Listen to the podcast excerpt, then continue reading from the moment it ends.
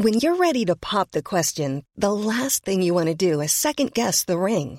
At Bluenile.com, you can design a one of a kind ring with the ease and convenience of shopping online. Choose your diamond and setting. When you find the one, you'll get it delivered right to your door. Go to Bluenile.com and use promo code LISTEN to get $50 off your purchase of $500 or more. That's code LISTEN at Bluenile.com for $50 off your purchase. Bluenile.com code LISTEN. Heraldo Radio, la H se lee, se comparte, se ve y ahora también se escucha.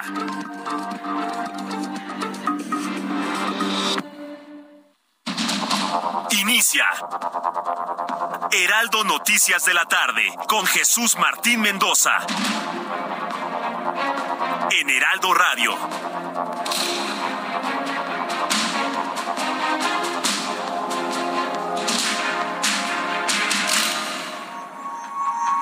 Saludamos cordialmente. ¿Cómo están ustedes? Hoy es lunes 22 de agosto del año 2022 del capítulo de nuestras vidas. A nombre de todo este equipo de trabajo en el Heraldo Radio, les saludamos cordialmente en este espacio y a nombre del titular Jesús Martín Mendoza, Heriberto Vázquez Muñoz, en esta oportunidad. Bueno, pues capturan al presunto asesino del hijo del alcalde de Celaya. Tenemos mucha información para ustedes. Demanda el grupo interdisciplinario de expertos independientes pruebas de nuevo informe gubernamental sobre el caso de Ayotzinapa. Anthony Gutiérrez, estratega político de Petro, allá en Colombia, se integra al equipo de Claudia Sheinbaum. Gobierno de México denunciará a COVAX ante la ONU por incumplimiento en vacunas. También dentro de la información que tenemos para ustedes, quiero comentarles que Aeroméxico niega que los retrasos en el Aeropuerto Internacional Benito Juárez sean por su culpa. La Secretaría de Educación Pública ofrece la oportunidad de estudiar a rechazados de la UNAM, Poli y UAM. Surge en la India la gripe del tomate que afecta principalmente a los niños. Anthony Fauci anuncia retiro como asesor de Joe Biden en la pandemia de COVID-19. Definitivamente información que a usted le interesa. Y como dice Jesús Martín Mendoza, súbale al volumen.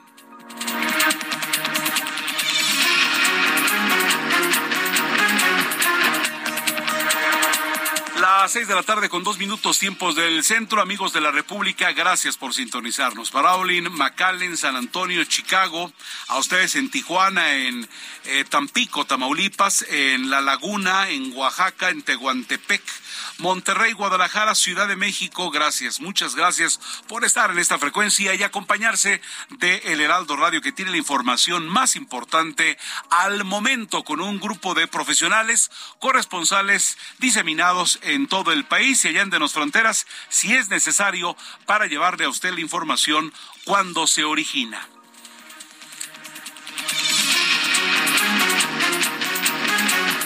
La Fiscalía de Guanajuato, en colaboración con autoridades federales, logró la detención de Juan Antonio N., identificado como autor material del homicidio, recordará usted, de Guillermo Mendoza, hijo del alcalde de Celaya, Javier Mendoza, que hace una semana cimbró a esta nación. Los integrantes del grupo interdisciplinario de expertos independientes solicitaron que se les entreguen los materiales y peritajes del informe que presentó la Comisión para la Verdad y el Acceso a la Justicia del caso Ayotzinapa. Se irá dando de qué hablar, definitivamente no es un caso cerrado.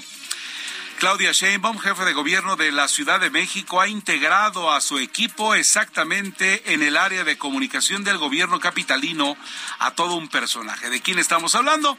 Bueno, pues simplemente estamos hablando de eh, pues Anthony Gutiérrez, estratega político de Gustavo Petro, durante las elecciones presidenciales de Colombia, donde resultó ganador. El presidente Andrés Manuel López Obrador informó este lunes que su gobierno presentará una denuncia contra el mecanismo de acceso mundial a las vacunas COVID-19, el COVAX. Ello por el incumplimiento en la entrega de vacunas. La empresa Aeroméxico negó que los retrasos en el Aeropuerto Internacional de la Ciudad de México sean su responsabilidad, asegurando que son la aerolínea más puntual en la capital del país. Estas declaraciones eh, que da la compañía las otorgó como respuesta a las acusaciones de la Profeco que lo culpan por los retrasos en la terminal aérea. Hay acusación de la aerolínea, Profeco por otra parte, y nosotros, usted y yo, estamos en medio, porque pues los retrasos en el Aeropuerto Internacional de la Ciudad de México continúan. La Secretaría de Educación Pública, la SEP, relanzó el programa Tú Decides, con el que estudiantes que no pudieron ingresar a instituciones de alta demanda como la UNAM, el Instituto Politécnico Nacional y la Universidad Autónoma Metropolitana tendrán la oportunidad de continuar sus estudios, pero ello a través de Tú Decides, opciones en educación superior de qué se trata ello. No tenemos más información, pero de entrada sirve y nos alienta porque es, es, una desgracia para el país que haya gente con capacidad, que sepa lo que hace, que quiera seguir progresando y que no encuentre lugar en las, eh, las escuelas de estudios superiores eh, que ofrecen la mayor matrícula en lo que se refiere a la educación pública. Por otra parte, autoridades sanitarias de la India reportaron una nueva enfermedad denominada, escuche usted, gripe del tomate, la cual ha infectado en su mayoría niños menores de 5 años. Esta enfermedad tiene similitudes con los síntomas de una gripe común como la fiebre o la tos, pero se destaca por la erupción de ampollas rojas. Eso allá en la India, gripe del tomate. Por lo pronto, en los Estados Unidos, Anthony Fauci, integrante del gabinete del gobierno comandado por Joe Biden, anunció que se retirará en diciembre del cargo como médico asesor contra la pandemia del COVID-19 en los Estados Unidos. Además, negó su jubilación como profesional de la salud. Dice que ese definitivamente no es el argumento. Vamos ahora con los reporteros que usted ya conoce, especialistas en información vial y también profesionales de la comunicación que tienen a usted el día a día, el pulso de lo que está ocurriendo en la capital del país. Daniel Magaña está ya con los micrófonos del Heraldo Radio. Daniel, me da mucho gusto saludarte. Muy buenas tardes. ¿Qué muy buenas tardes. Información vehicular, como bien lo comentas, de pues, las de la ciudad, concretamente para las personas que disponen de visitar la Avenida Universidad. Pues una tarde de lunes pues relajada, pero sí con algunas complicaciones, sobre todo para pues, trasladarse hacia la zona de Herideros cruzar la zona migrante de Quevedo, pero a partir de aquí el avance mejora bastante para quien se traslada hacia las inmediaciones del circuito interior o bien a su a incorporarse a través de la avenida Universidad hacia el eje 8 Sur, estamos de la avenida José María Rico, así que pues, eh, solamente hay que tener cuidado con el constante cruce de personas en este punto, eh, una tarde en la cual empieza a nublarse, pero aún sin lluvia en esta sur de la ciudad. El reporte buenas tardes. Daniel Magaña. Ayer eh, amedrentaba el agua, el agua venía y en unas zonas, por lo menos en el sur de la ciudad, no llovió. Y es que, pues, eh, los problemas en todo el país continúan. Por ejemplo, allá en Sonora eh, hay familias que han quedado incomunicadas y solamente por vida, por vía aérea les van a llegar, pues, víveres. Vamos con Alan Rodríguez en otro punto de la capital del país. Alan, buenas tardes. Hola, ¿qué tal, Heriberto? Amigos, muy buenas tardes. Yo me localizo en estos momentos en el cruce de Manuel Carpio y Plan de Ayala en la colonia Casco de Santo Tomás.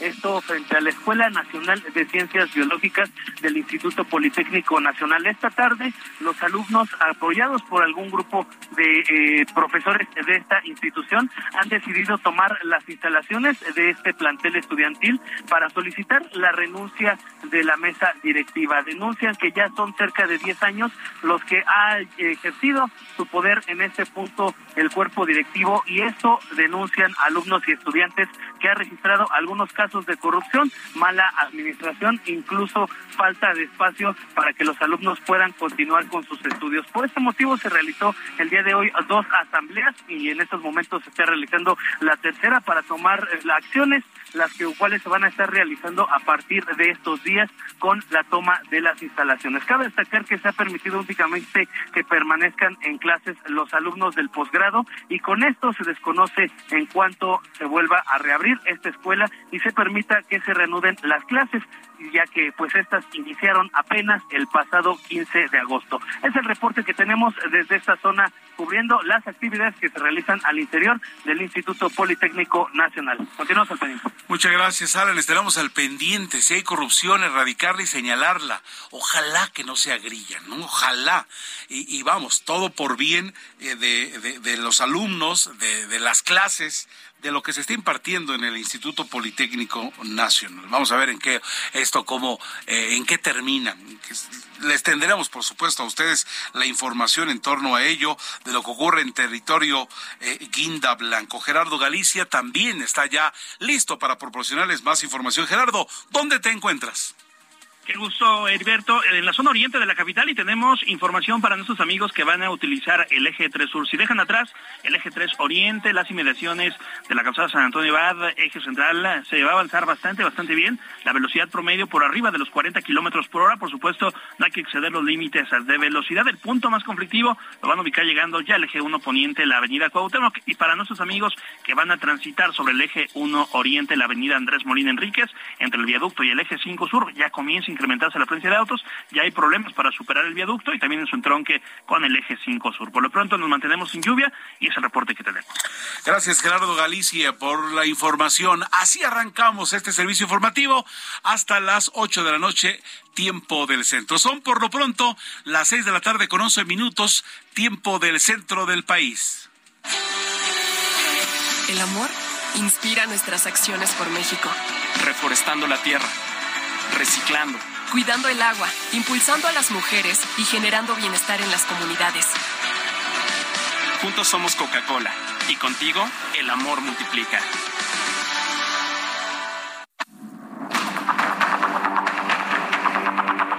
...22 de agosto, Abraham Arreola. ¿Qué ocurrió un día como hoy?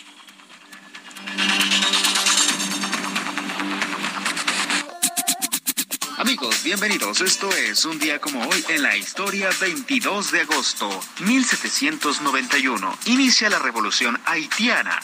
1846 se decreta el inicio de la Segunda República Federal de México. 1848 los Estados Unidos se anexionan Nuevo México. 1910 Japón anuncia oficialmente la anexión de Corea. 1902 nace la Cadillac Motor Company. 1932, en Londres, Reino Unido, la BBC realiza sus primeros experimentos con la televisión. Además, hoy es el Día Internacional de Conmemoración de las Víctimas de Actos de Violencia basados en la religión o las creencias. Amigos, esto fue un día como hoy en la historia. Muchas gracias, gracias.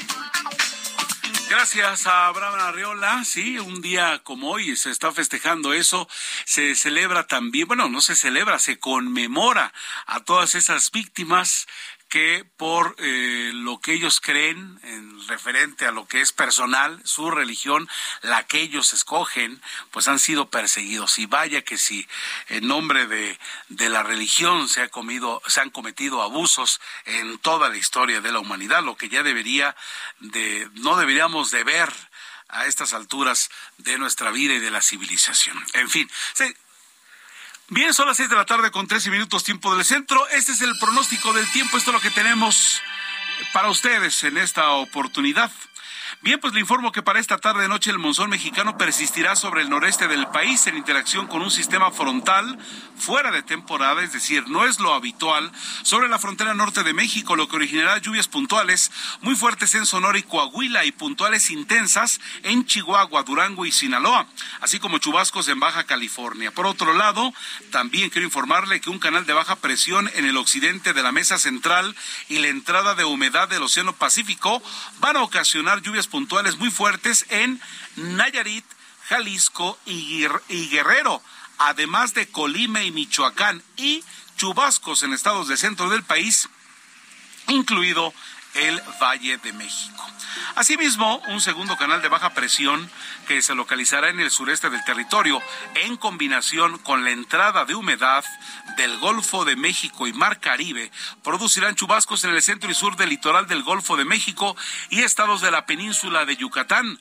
Lluvias puntuales fuertes en Chiapas y de puntuales a muy fuertes en Oaxaca, pendientes radio escuchas allá en Tehuantepec y en la capital del estado. Las lluvias mencionadas estarán acompañadas de descargas eléctricas, fuertes rachas de viento, además de posible caída de granizo. También quiero informarle que podrían generar incremento en los niveles de ríos y arroyos, así como ocasionar deslaves e inundaciones en zonas bajas. Finalmente, en el Valle de México se prevé cielo nublado, con lluvias y chubascos en la Ciudad de México y en el estado de México, ambos con descargas eléctricas y posible caída de granizo.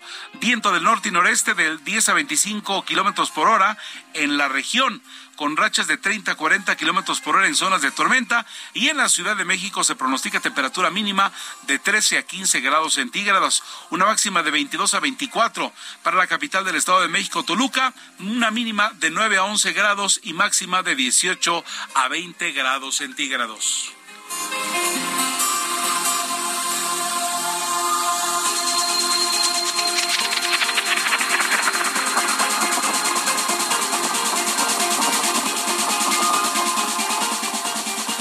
Vamos a adentrarnos en la información, en el detalle de ella, para que usted a esta hora del día sepa lo que está ocurriendo en México y, el mundo. ¿Se acuerda del GEI? Eh, hemos estado hablando de ellos, que pues es eh, los que los que están estudiando, los, que han estado estudiando eh, todo lo que ha ocurrido en torno a estos muchachos desaparecidos de Ayotzinapa. Es el grupo interdisciplinario de expertos independientes.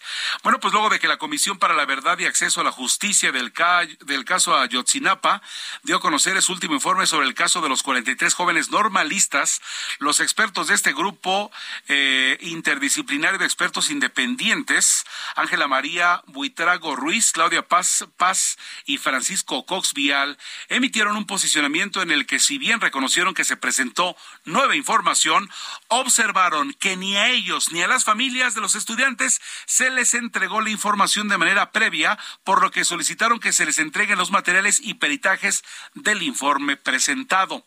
Afirman que no conocen ni han accedido ni examinado el material del cual surgieron las capturas de pantalla que aparecen a partir de la página 38 de este informe. También quiero informarle, quiero decirle que ellos pidieron que se les entreguen cuanto antes a la Fiscalía tanto los mensajes como los dispositivos de los cuales fueron extraídos, todo ello, mencionan, es clave para evaluar las características, fiabilidad y calidad de la información señalada. Digo, y así a, bote pronto, como lo observamos, pues definitivamente sí, eh, se les hubiera tenido que haber dado la información de manera previa para que ellos con tiempo estuvieran hojeándola y supieran por dónde van las circunstancias. Los miembros del GIEI puntualizan que una vez que tengan acceso directo a toda la información del nuevo informe de la Comisión para la verdad y el acceso a la justicia del caso de Ayotzinapa para, eh, eh, pues para analizar la profundidad, ya que lo vean, ahora sí, compartirán sus valuaciones. Esto es lo que tienen hasta el momento, eh, pues, el, el, el, nuevo informe gubernamental sobre el caso Ayotzinapa de, aunque se informe en varias ocasiones que va quedando una conclusión. Mientras más informa, mientras más se le escarba, van, va saliendo más información. E incluso en la mañana llegó a mi poder un libro, un libro extenso también sobre este caso. Y también, ¿por qué no? También empiezan las suspicacias aquí, allá y acuya. Y hablando del mismo tema, Omar García Harfuch, titular de la Secretaría de Seguridad Pública de la Ciudad de México, publicó un texto en las redes sociales donde negó las declaraciones de la Fiscalía General de la República sobre su participación en la construcción de la llamada verdad histórica del caso de la desaparición de los 43 normalistas de Ayotzinapa del pasado 27 de septiembre del 2014, cuando se desempeñaba como coordinador estatal de la extinta Policía Federal en el estado de Guerrero, donde se dieron estos hechos. Por su parte, Claudia Sheinbaum, jefa de gobierno de la Ciudad de México, respaldó a la secretaria de Seguridad Ciudadana, otorgándole la razón sobre su explicación y eh, sobre su ausencia en Guerrero en el momento en que los 43 normalistas desaparecieron. Vamos a escuchar las declaraciones de la jefa de gobierno, Claudia Sheinbaum. Omar García, desde que se integró al gobierno de la Ciudad de México, ha desempeñado un papel excepcional eh, y varias veces ha dado la explicación de que él en ese momento no estaba en el estado de guerra, lo ha dicho públicamente en distintos momentos. Entonces, eh, ahora eh, he hecho una opinión y además es muy importante decir que en la Ciudad de México y desde que él se integra, porque además es un hombre íntegro, eh, nosotros ponemos siempre por encima de todo el respeto a los derechos humanos y el trabajo que hacemos siempre es con base en las convicciones que tenemos, que es respeto a los derechos humanos, seguridad a la población, pero por encima de todo siempre la verdad y la justicia. Está, ahí está el espaldarazo de la jefa de gobierno de la Ciudad de México a su secretario de Seguridad eh, Ciudadana Omar García Harfush. Y es que continúan después del informe, pues todo lo que ha ocurrido. Por ejemplo, pues también el presidente López Obrador aseguró que el ex procurador general de la República, Jesús Murillo Caram, se inculpó por su responsabilidad como autor de la denominada verdad histórica sobre el caso de la desaparición de los 43 normalistas de Ayotzinapa, información que el presidente indicó se encuentra en el informe de la investigación de la Fiscalía. Y es que el presidente de la República detalló que en este informe Murillo Caram afirmó su participación como responsable directo de la investigación. Eh, pues de, del caso Ayotzinapa, declaraciones que dio a conocer el fiscal general Alejandro Gertz Manero. Escuchemos al presidente mexicano y al fiscal general Alejandro Gertz Manero. Caso de el procurador Murillo Cara su detención independientemente de declaraciones de los implicados. Él mismo se inculpa, de acuerdo al informe y a la investigación de la Fiscalía. Pero la dinámica de lo que había ocurrido, que era imposible ocultar, se salió de su control y fue en ese momento cuando el Procurador General de la República, Jesús M., se presentó ante los medios y señaló lo siguiente, que seremos los responsables directos de esta investigación.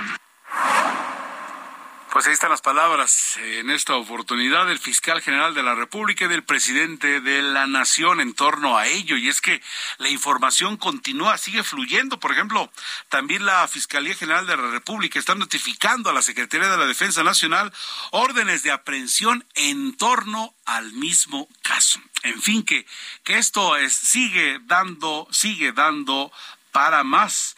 Y es que también la, ordena juez garantizar la integridad física de Murillo Karam es algo que tendremos en algún tiempo después con nuestra compañera reportera Diana Martínez de Heraldo Media Corp. Por pronto, más información, cambiando de tema, pero siguiendo en temas de, de fiscalías. Esta tarde la Fiscalía de Guanajuato informó que ya fue detenido el presunto autor material del asesinato de Guillermo Mendoza Suárez, hijo del presidente municipal de Celaya, Javier Mendoza Márquez. Como recordaremos, como le informamos en este espacio, Mendoza Suárez, este muchacho de, de 40 y algo años de edad, fue asesinado el pasado 17 de agosto en un ataque a balazos afuera de una farmacia en la colonia Villa de los Reyes. Una información que definitivamente nos pues nos conmovió y nos conmocionó entero al país, pero al parecer están capturando ya al presunto asesino, asesino de este muchacho, el hijo del alcalde de eh, Celaya, Javier Mendoza Márquez, confirmado y registrado el pasado 17 de agosto. Vámonos, como les decía, con nuestra compañera eh, Diana Martínez, que tiene para ustedes más información en torno a lo que está ocurriendo de eh, que ordena juez garantizar integridad física del ex procurador Murillo Caram. Diana, me da mucho gusto saludarte. Buenas tardes. Adelante con información.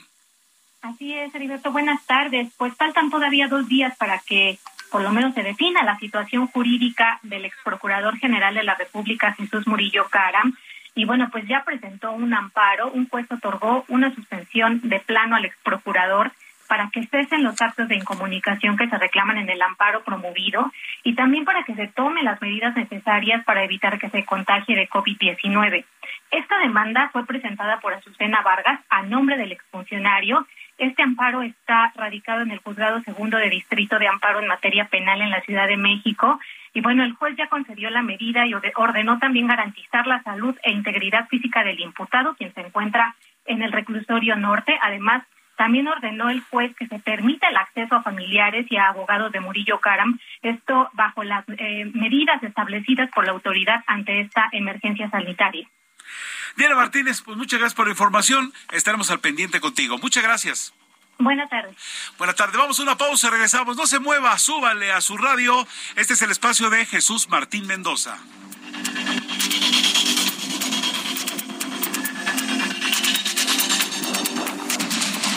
Escucha las noticias de la tarde con Jesús Martín Mendoza.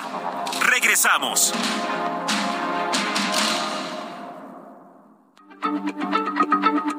Heraldo Radio, la H se lee, se comparte, se ve y ahora también se escucha.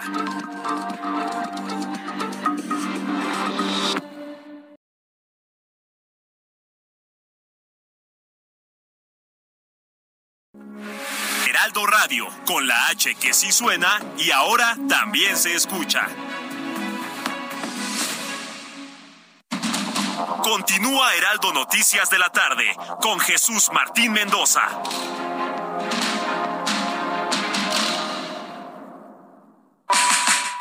Sé parte de la fiesta del mueble y la decoración en Expo Mueble Internacional, la feria líder en América Latina.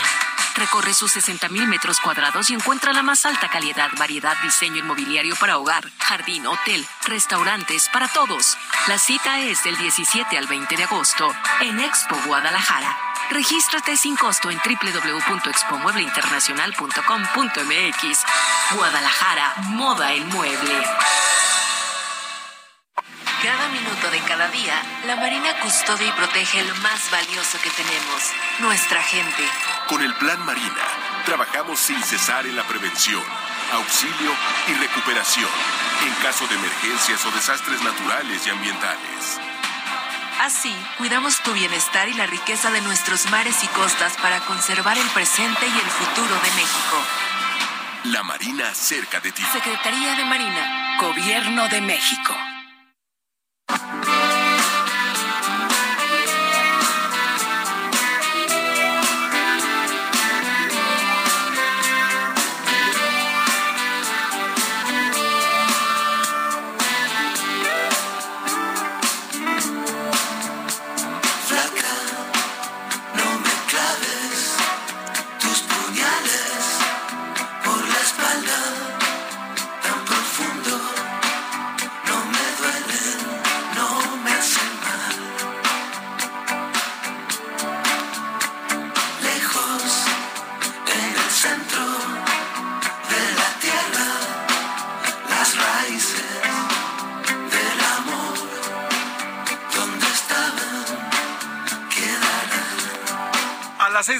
Con 32 minutos tiempo del centro. Estamos de regreso en este que es las noticias de la tarde. Este espacio que conduce Jesús Martín Mendoza. A nombre de él, Heriberto Vázquez Muñoz le saluda. En nombre de todo este equipo de trabajo que siempre le tiene usted informado a esta hora de la tarde de manera certera. Un día como hoy, pero de 1961, nació en Buenos Aires, Argentina, el cantautor, músico y compositor Andrés Calamaro que debido a su destacada actuación en Los Abuelos de la Nada y su carrera como solista, es considerado uno de los íconos del rock argentino y bien apreciado en todo el continente. Andrés Calamaro en el disco Alta Suciedad del 97 se dio a conocer por la canción La Flaca, una rola que revela la parte negativa de una relación y que aquí la estamos escuchando.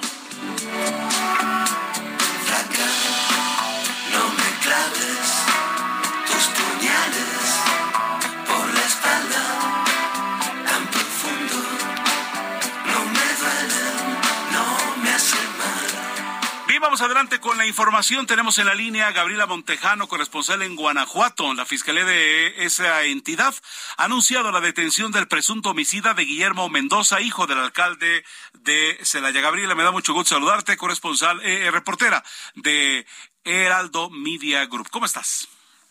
Hola, ¿qué tal? Muy buenas tardes. Así es, pues desde Guanajuato, desde Celaya en particular, te comento que el presunto asesino de Guillermo Mendoza, hijo del presidente municipal en Celaya, ya fue detenido junto con otros cuatro integrantes de una célula criminal. Esto lo informó la Fiscalía General de Guanajuato a través de un mensaje y un video de cuatro segundos publicado en Twitter. La Fiscalía capturó al autor material del homicidio de Guillermo registrado el 17 de agosto en la ciudad de Celaya, según cita en el Twitter oficial de la Fiscalía. Más tarde se envió un comunicado en el que ya se daban más detalles de los sicarios, en donde además tenían a un menor de edad privado de su libertad. A decir del gobierno, los delincuentes quedaron detenidos en delito fragante, ya que mantenían privada de la libertad a esta víctima menor de edad y por ello serán imputados por este delito y subsecuentemente se le imputarán otros. En total son cinco los detenidos, entre los que se encuentra Juan Antonio, el autor material del homicidio del, del hijo del presidente municipal. Una vez que se publicó en Twitter eh, por parte de la Fiscalía, también el gobernador mandó un mensaje eh, por esta misma red en donde felicita pues la coordinación de las diferentes entidades que participaron. Guillermo, de alrededor de 35 años de edad, hijo del presidente municipal de Celaya, Javier Mendoza, fue acribillado fuera de una farmacia el pasado miércoles. Su funeral se desarrolló de manera privada, solo con gente cercana a la familia del alcalde y de la viuda, quien es originaria del municipio de Irapuato. Este es mi reporte desde el estado de Guanajuato. Gabriela, un dato, nada más. Eh, ellos iban en las pesquisas, se encontraron con que también, por lo visto, son secuestradores o viceversa. Estaban investigando un secuestro de este menor que nos dices y, oh sorpresa, eran los mismos que tenían relación con el asesinato de la semana pasada. Pues mira, de acuerdo al escueto comunicado que mandó la Fiscalía, eh, las líneas de investigación pudieron acreditar al autor material de este crimen y eso los llevó a, la célula criminal de la cual formaba parte y ahí tenían a un menor de edad eh, retenido eh, y fue al que liberaron. Juan Antonio participaba con estos cómplices, son eh, tres hombres y una mujer los que estaban vinculados con Juan Antonio, pero la investigación del homicidio del hijo del alcalde los llevó a desarticular esta célula criminal. Definitivamente pájaros de cuenta, imagínese usted, iban por lo que hicieron la semana pasada, pero sorpresa, tenían también ya a un menor de edad secuestrado, o sea, se dedican al delito, se matan por dinero, por lo que haya sido, por un encargo, eh, por represalia, y aparte se dedican al secuestro. Vaya, vaya pájaros de cuenta y en honor de la justicia, de la verdad y de lo que está resolviendo, pues así nos gusta escuchar la información en torno a que se detiene a los malosos, Gabriela. Así es, es un caso pues de mucha importancia que tuvo además reflectores por, por tratarse de un familiar directo del presidente municipal en una de las ciudades con mayor problemática de violencia. Y bueno, pues la Fiscalía hoy en cuestión de días resolvió el crimen. el reproche de algunos ciudadanos aquí pues es que todos los homicidios deberían de resolverse de la misma manera. Exactamente, no, no con todo respeto, solo porque sea el hijo del alcalde, el hijo del alcalde o el hijo del vecino, de, de como tú o yo, de a pie, que se resuelvan todos los homicidios. Así queremos. Qué bueno que se resolvió, ¿eh? Que conste. Qué bueno que se resolvió, pero así nos gustaría escuchar de todos los demás casos que se han dado, ya ni siquiera en otra parte, allí mismo, en esa ciudad tan castigada en los últimos años por el crimen organizado. Gabriela Montejano, corresponsal en Guanajuato, infinitamente agradecidos por la información. Gracias, muy buena tarde. Buena tarde. Hace ratito, también antes de arrancar con este servicio informativo, daban cuenta de que Fredit Román, un periodista, otro más, fue asesinado en el Chilpancingo, en la capital del estado de Guerrero. Son las seis de la tarde con treinta y ocho minutos, tiempo del centro, seis treinta y ocho. Tenemos a Noemí Gutiérrez, reportera del Heraldo Media Group en torno a que el COVAX debe 75 millones de dólares en vacunas ante COVID. De acuerdo a lo que dijo el presidente Andrés Manuel López Obrador. Noemí, ¿cómo estás? Buenas tardes. Hola, muy buenas tardes. Pues te comento que en la mañana el presidente Andrés Manuel López Obrador anunció que México denunciará ante la ONU ya que no entregaron vacunas anticovid pactadas en el mecanismo COVAX que tienen un valor de 75 millones de dólares. Fue al final de la mañanera que el primer mandatario abordó el tema sin pregunta de por medio.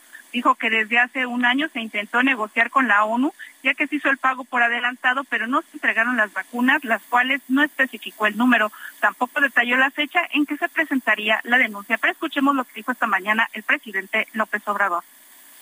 Vamos a presentar una denuncia porque no nos han entregado vacunas del organismo que se creó en la ONU. Nos deben 75 millones de dólares contra COVAX y contra la ONU. Pues comentarte que el presidente dijo que será este martes en la presentación del informe del curso de la salud que se den a conocer los detalles de esta denuncia que se presentará contra el mecanismo COVAX. También recordar que tras la pandemia de COVID-19 y el inicio de la vacunación, pues se creó este mecanismo respaldado por la ONU para distribuir las dosis a países con menos recursos, sobre todo especialmente a los más pobres. El reporte que te tengo. Muchas gracias, Noemí. Y es que, eh, a ver, reiteremos, es el mecanismo de acceso mundial a las vacunas COVID-19, conocido internacionalmente como COVAX, el que falló. Entonces, por eso el gobierno del país está denunciándolo ante la ONU por incumplimiento de vacunas. Como siempre, eh, Noemí, gracias por la información. Buenas tardes. Buenas tardes. Bueno, pues le decía de siguen las noticias en contra de los comunicadores, de los periodistas. Y es que eh, se reportó el asesinato del periodista Fredit Román, que fue víctima de un ataque armado durante la tarde de este lunes 22 de agosto. Vamos por ello con Carlos Navarrete, corresponsal de Heraldo Media Group en el estado de Guerrero. Carlos, buenas tardes. Buenas tardes. Eh, efectivamente, comentarles que el periodista Freddy Román Román fue asesinado a balazos la tarde de este lunes en la capital guerrerense. De acuerdo con reportes preliminares, el comunicador, quien era articulista del periódico local Vértice, perdió la vida tras ser atacado a balazos por dos hombres armados que se trasladaban a bordo de una motoneta aproximadamente a las 4.30 de la tarde. El cuerpo de la víctima quedó dentro de un automóvil de su propiedad frente a su domicilio ubicado en la calle Valerio Trujano de la colonia Progreso, muy cerca del centro de Chilpancingo y escasos metros de las instalaciones de la 35 zona militar. Freddy Román fue fundador y director del periódico La Realidad, mismo que salió de circulación, sin embargo, se mantenía activo en su espacio La Realidad escrita en la sección de opinión del diario Vértice. Y bueno, hace unos minutos la presidenta municipal de Chilpancingo, Norma Auxilia Hernández Martínez, lamentó desde sus redes sociales este crimen y demandó a las autoridades competentes investigar el hecho y dar con los responsables. Lo lamentable de este caso es que ya no estaba en activo, ya no se imprimía este diario, seguía en la parte digital por lo que nos estás comentando. Y pues bueno, un periodista más, un periodista más. Y, la verdad, nuestra indignación eh, no cabe. Y la verdad es que por desgracia se nos va haciendo costumbre dar esta clase de información, porque tú no sabes, eh, colega, si al estar dando la información estás arriesgando la vida. Y bien, es lo que está ocurriendo allá en Guerrero. Bueno, pues muchas gracias a nuestro corresponsal Carlos Navarrete por la información. 18 minutos para las 7 de la noche, tiempo del centro. Este es, este es para ustedes las noticias de la tarde con Jesús Martín Mendoza. Bueno, pues eh, vamos a más información. Vamos a más información.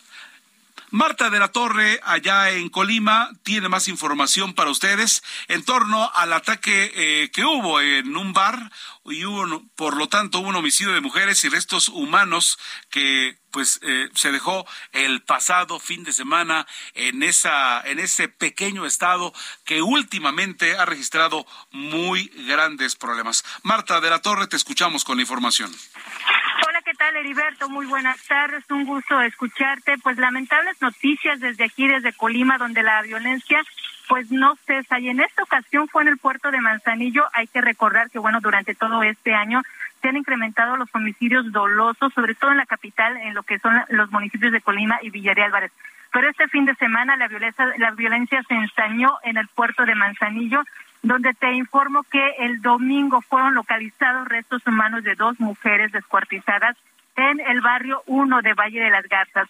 un lugar donde, bueno, pues se ha caracterizado lamentablemente por una gran cantidad de homicidios.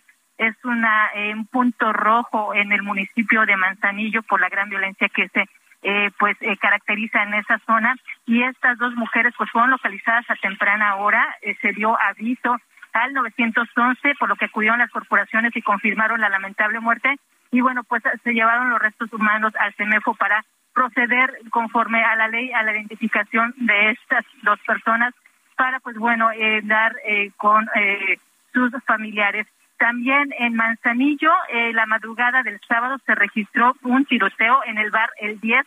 Este se ubica en el Boulevard Costero Miguel de la Madrid, toda esta zona turística que recibe pues una gran cantidad de visitantes, no solamente nacionales, sino también extranjeros.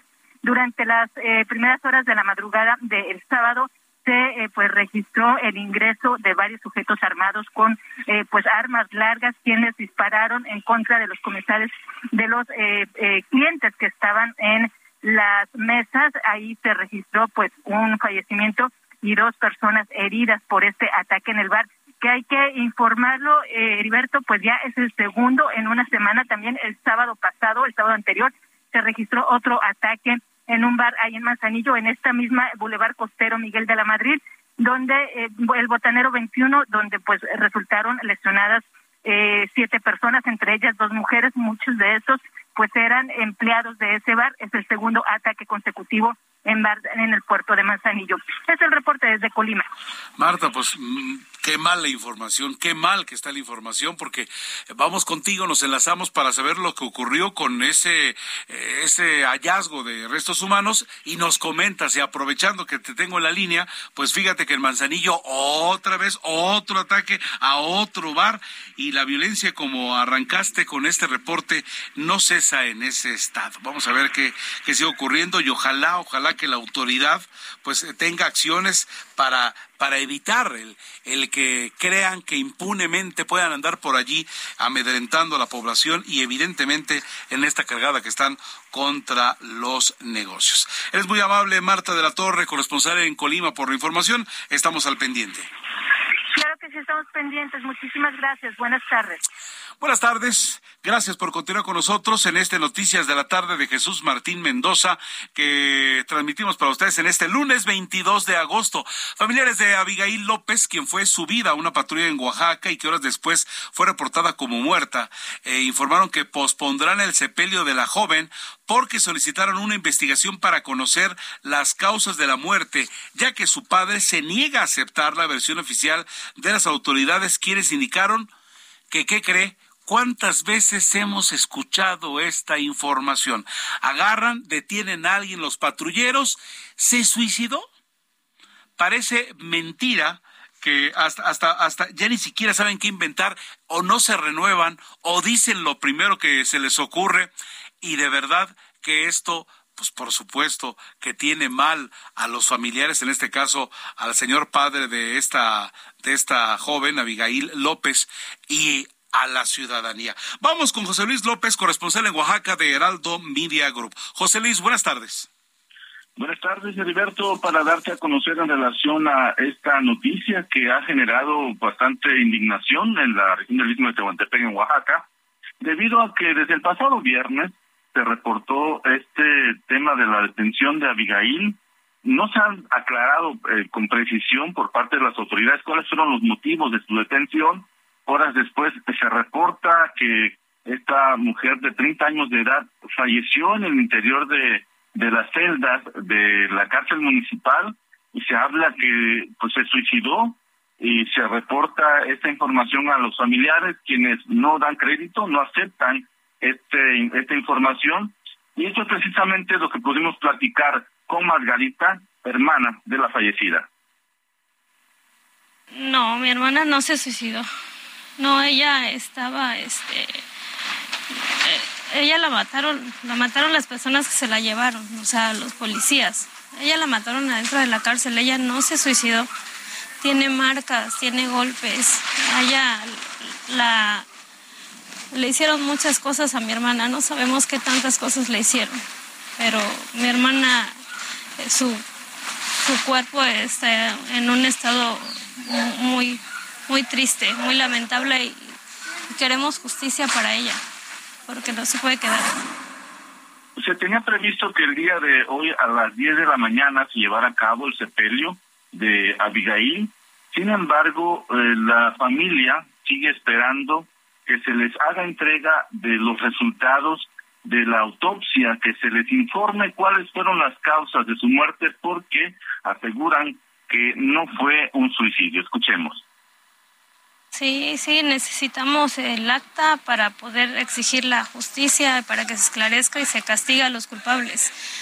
No podemos enterrarla sin, sin tener una, una respuesta, una respuesta verdadera, una respuesta real y no nada más como nos hicieron creer al principio que ella se había suicidado. Es cierto, ella no se suicidó.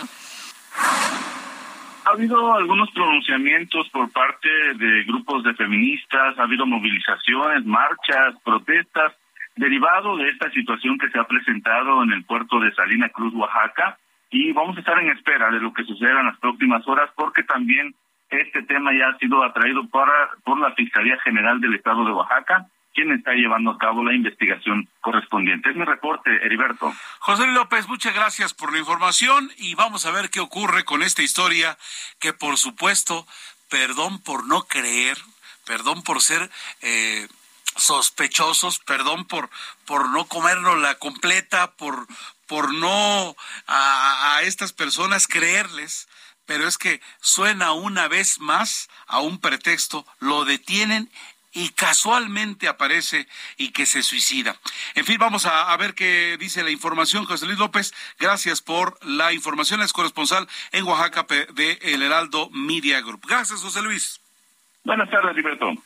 Muchas gracias. Faltan 10 minutos para que sean las 7 de la noche, tiempo del centro, en este eh, Noticias de la tarde de Jesús Martín Mendoza. Tengo en la línea telefónica a la licenciada Julie Mendoza García, vicepresidenta de la Unión Nacional de Padres de Familia y presidenta de la Unión Neolonesa de Padres de Familia.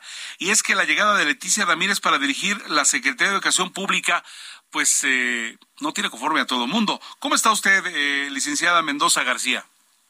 Muy buenas tardes y buenas tardes a todo tu auditorio. Muchas gracias por tomarnos la llamada. ¿Qué le dice a usted este nombramiento, eh, licenciada? Pues bueno, nos deja eh, mucho que desear. Eh, nos quedan ahora sí, como se dice coloquialmente, nos quedan a deber por la emergencia que está pasando ahorita la educación después de pues de estos dos años de pandemia eh, apenas eh, México regresó, realmente apenas regresaron eh, los alumnos a las aulas en el ciclo anterior, claro. lo, lo, cual pues ha, acrecentó muchas cosas que ya veníamos, México ya venía arrastrando, lo se acervó con la con la pandemia y pues lo que ahorita nosotros ocupamos como padres de familia y lo que ocupa la educación en México es alguien que esté eh, muy preparado para este gran reto que es la educación, que es el futuro de México. Oiga, pero eh, yo lo sé, leí el currículum de, de Leticia Ramírez, ella estuvo en el aula, o sea, sí es maestra.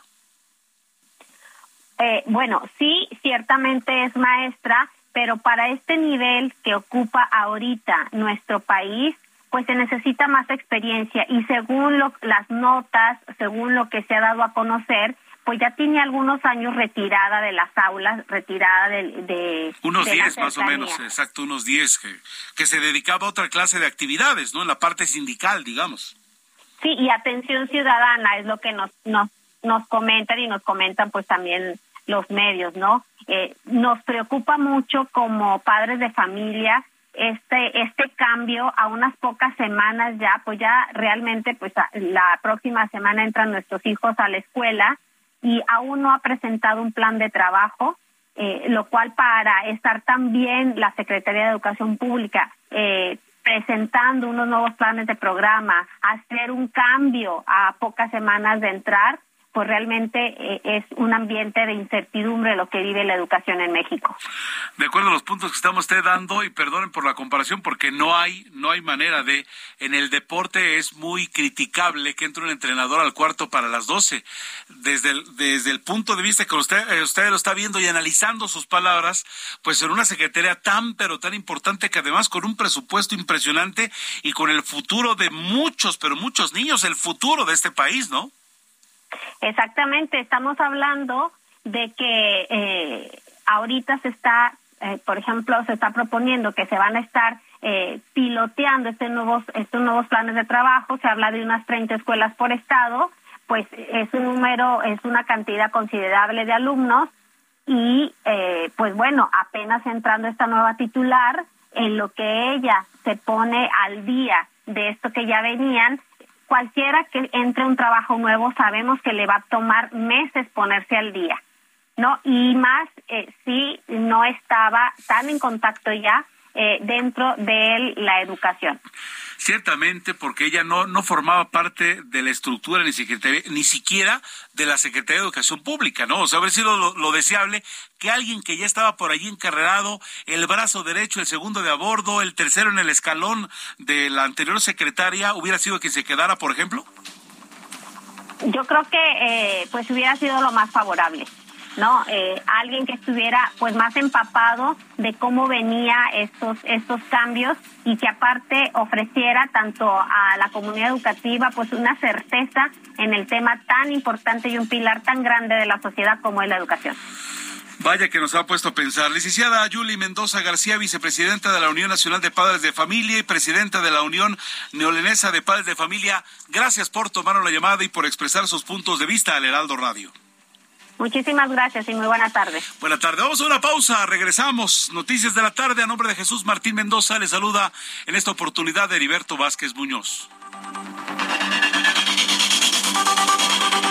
Escuchas a Jesús Martín Mendoza con las noticias de la tarde por Heraldo Radio, una estación de Heraldo Media Group.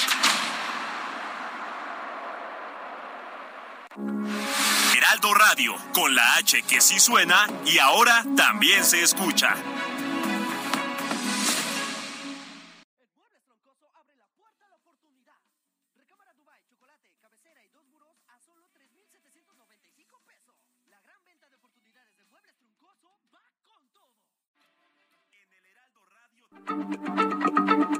Heraldo Radio, la H se lee, se comparte, se ve y ahora también se escucha.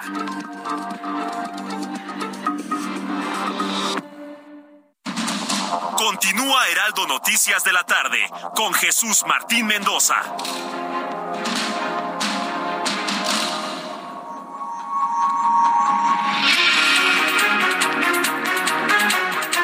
Siete de la noche en punto tiempo del centro. ¿Cómo le va? Gracias por continuar. O si usted en este momento está encendiendo su aparato receptor a través del ciberespacio, en su automóvil, en la casa, en la oficina, donde quiera que nos esté acompañando. Gracias por estar con esta frecuencia. Ya lo sabe, a esta hora de la tarde, de 6 a 8, el, eh, las noticias de la tarde con Jesús Martín Mendoza. Es lunes 22 de agosto del año 2022. ¿A poco no? Usted siente que va llegando ya agosto, arranca septiembre y se nos fue el año pero rapidísimo. Tenemos para ustedes la información al momento. Son las 7 de la noche con un minuto tiempo del centro. Les saludamos en las diferentes frecuencias del Heraldo Radio en todo el país. En Tampico, Tamaulipas, que el año de la semana pasada cumplió tres años. En La Laguna, en Tehuantepec, en la capital del estado de Oaxaca.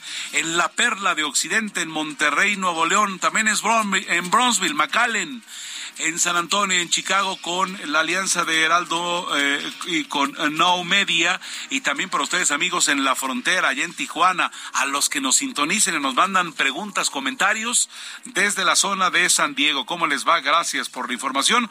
Vamos a actualizar para ustedes las noticias.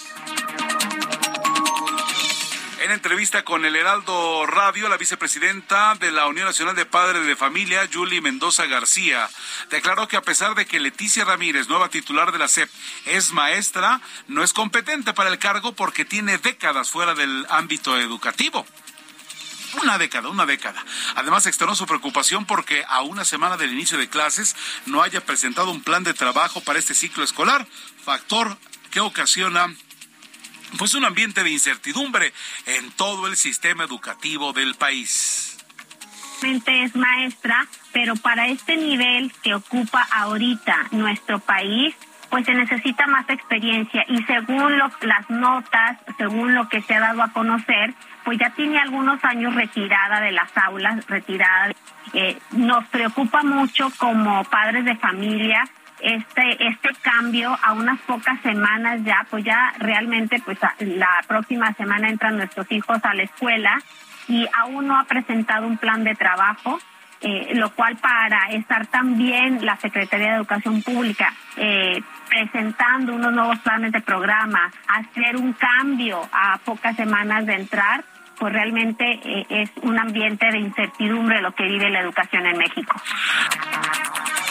Asesinan al periodista Fredit Román en Chilpancingo, Guerrero. Medios de Chilpancingo, la capital del estado de Guerrero, reportaron el asesinato del periodista Fredit Román, quien fue víctima de un ataque armado durante la tarde de este lunes. El periodista era director de un medio llamado La Realidad y era conductor del programa online La Realidad de Guerrero. El, el comunicador fue asesinado a balazos mientras de su domicilio allí en Chilpancingo. La Secretaría de Salud reportó 1.187 nuevos casos de COVID-19 en nuestro país en las últimas 24 horas. En el caso de las defunciones causadas por esta enfermedad, se contabilizaron 12 en el último día. Los casos activos estimados son 42.097 otra parte, la Fiscalía General de la República notificó a la Secretaría de la Defensa Nacional Sedena sobre las 20 órdenes de aprehensión que un juez federal libró contra mandos y tropa de los batallones 27 y 41 de Infantería, presuntamente vinculados con la desaparición de los 43 normalistas de Ayotzinapa que estuvieron comisionados en Guerrero en septiembre del 2014 para que eh, pues proceda en el menor de los momentos ya a la continúe con esta investigación y se proceda eh, de manera definitiva, de manera ya contundente a la investigación de los mismos y en su caso a 20 órdenes de aprehensión que un juez federal libró contra, contra mandos y tropa de los batallones 27 y 41. Y es que eh, pues ellos estuvieron comisionados en Guerrero en septiembre del 2014 para que pues eh, se proceda a localizar a su personal y se les presente ante el juez.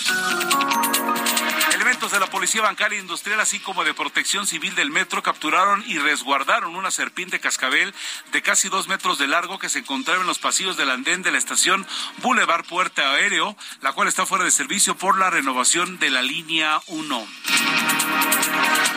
Instituto Nacional de Investigación Biomédica de la República Democrática del Congo confirmó un caso de ébola en una paciente que perdió la vida el pasado 15 de agosto, un caso relacionado con el del brote del 2018 donde murieron 2.000 personas. Hay que recordar que el ébola puede permanecer en el cuerpo después de superada la infección y activarse años después.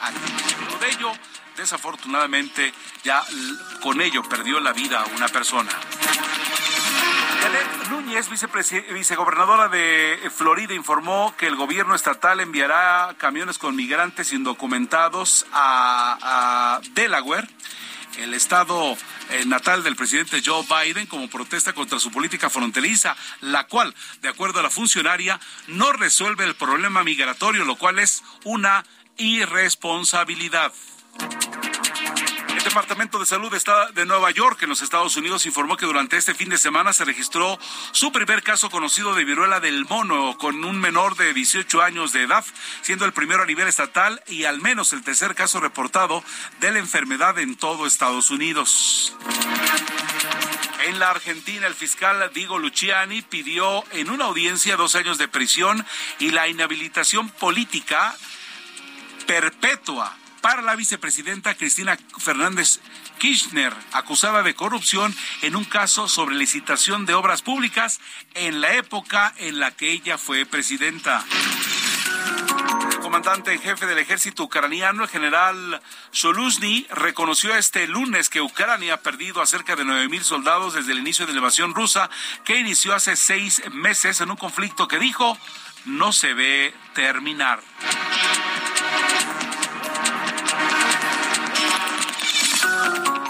Hasta aquí la información. A nombre de Jesús Martín eh, Mendoza le saluda en esta tarde Heriberto Vázquez Muñoz.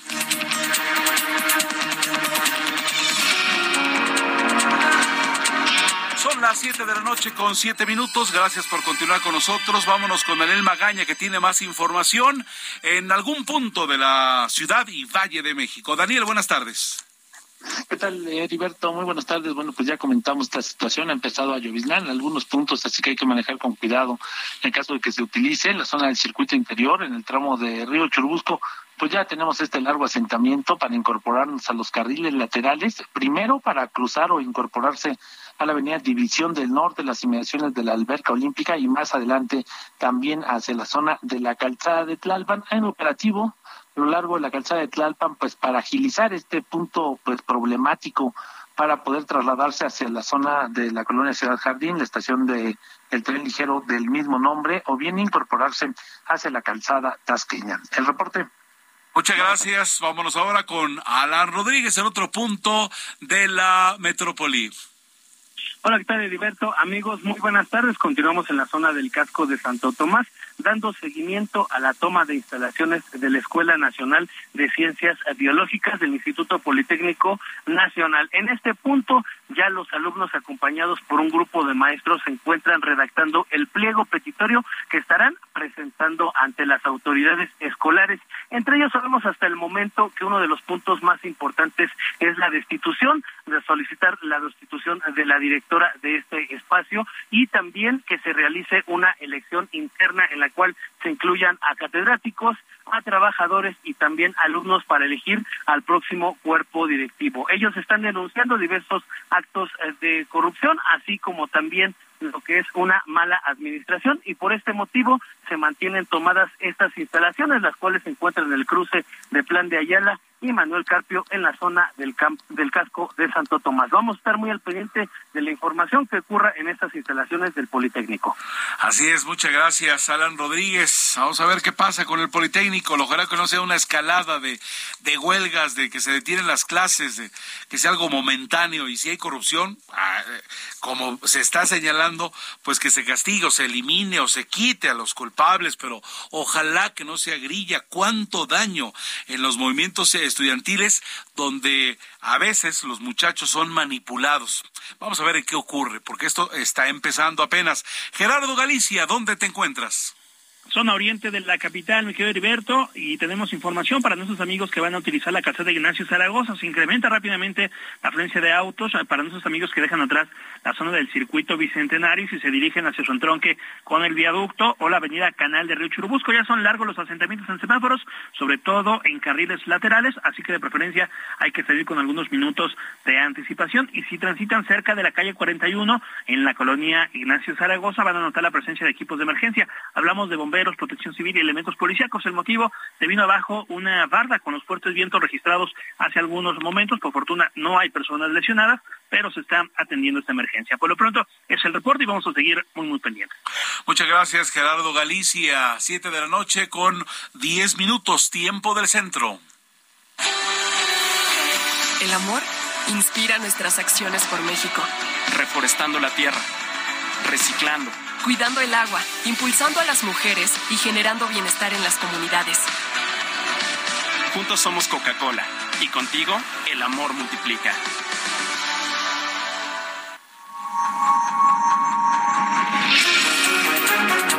Vamos a continuar con más información y vámonos ahora a lo que está ocurriendo en Yucatán porque el grupo parlamentario del Partido Revolucionario Institucional en el Senado arrancó su reunión plenaria hoy en Mérida para afinar su agenda legislativa de cara al arranque del periodo ordinario de sesiones del primero de septiembre. Información importante, Misael Zavala, reportero del Heraldo Media Group, la tiene para ustedes. Adelante, Misael.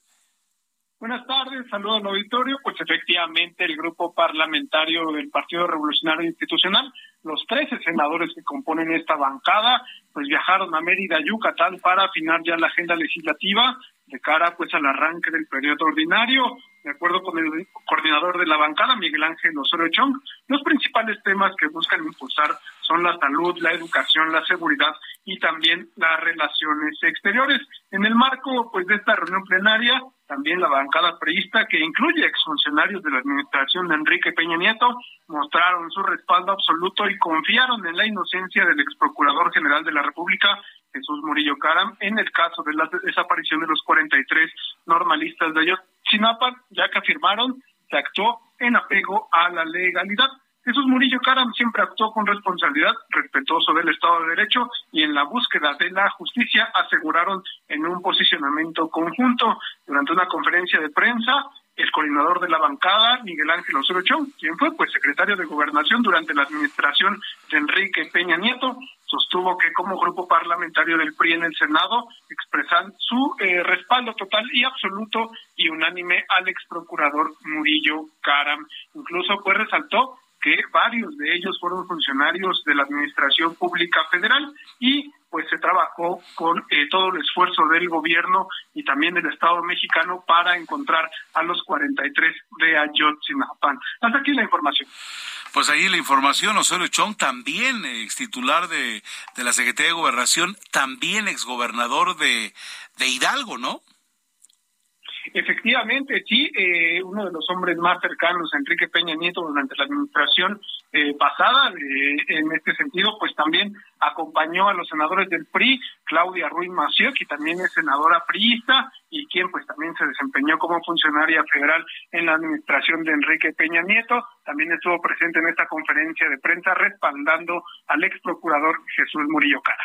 Muchas gracias por la información, muy gentil. Muchas gracias, quedamos a la. Hasta entonces, muy al pendientes de lo que va a ocurrir allá. Misael Zavala, reportero del Heraldo Media Group desde la capital del estado de Yucatán. Bueno, Aeroméxico responde y dice que los retrasos en sus vuelos eh, no son por falta de tripulación. Y es que Ricardo Sheffield, titular de la Profeco, Procuraduría Federal del Consumidor, señaló a la empresa por ser la responsable de las demoras en el Aeropuerto Internacional de la Ciudad de México por no contar con tripulaciones suficientes para cumplir con la oferta de operaciones que tiene la aerolínea. Híjole, pues, mucha gente quiere trabajar y yo, eh, yo que sepa, están hasta formados con, con la mano alzada, con los exámenes correspondientes para cuando haya algo que se desocupe del lugar, este, pues, pues querer trabajar es la percepción que tengo.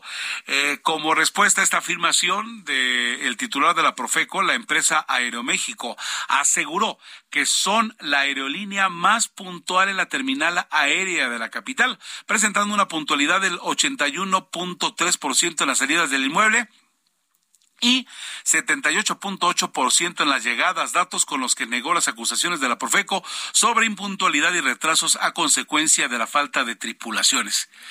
Y sin querer ahondar en el tema, pero sí tenemos que decirlo, eh, eh, al menos cuando viajamos por Aeroméxico, como que sí hay certeza, primera, de llegar a un lugar eh, de los mejorcitos y no andar esperando allí en la pista o alejado de, en términos generales casi eso no pasa. No lo sabemos si por, por ya por histórico, porque tiene los mejores lugares, pero es algo que ocurre.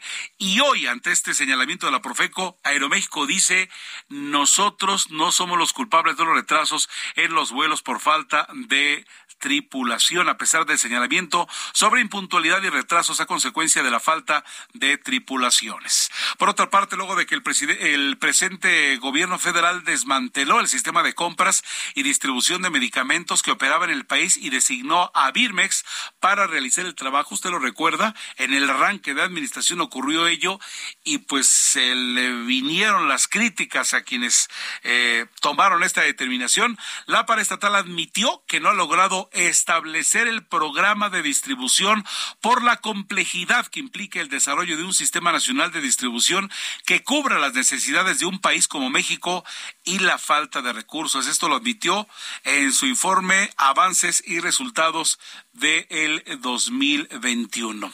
Eh, y, pues bueno, ello, ello es eh, lo que se menciona y, por eso eh, hemos, nos estamos reportando y le agradecemos que nos tome la llamada el doctor Javier Tello, analista de políticas en salud pública. Por cierto, es autor del libro La tragedia del desabasto. Doctor, gracias por tomar la llamada. ¿Cómo está usted? ¿Qué tal? Muy buenas tardes. ¿Cómo han estado? Muchas gracias, doctor. Bueno, pues eh, finalmente admite Birmex el fracaso en la distribución de medicinas. Pero por supuesto, no, no es una sorpresa para nada. Primero que nada, la elección era pésimamente mala. O sea, nombrar a Birmex como un distribuidor cuando no tiene, vaya, no es el objetivo de esa de esa empresa. ¿Esa empresa ya existía, doctor? ¿Esa empresa ya existía? Supuesto, mira, Birmex Sí, Birmex fue creada aproximadamente al iniciar la segunda mitad del siglo pasado. Birmex se llamaba anteriormente Gerencia General biológicos y reactivos y después era eh, biológicos y reactivos de México. Era una empresa que primero que nada fabricaba, antes que nada, antivenenos, es decir, fabricaba veneno antialacránico y veneno anticrotálico y cosas de esas a partir de sueros de caballo, la tecnología de mediados del siglo pasado.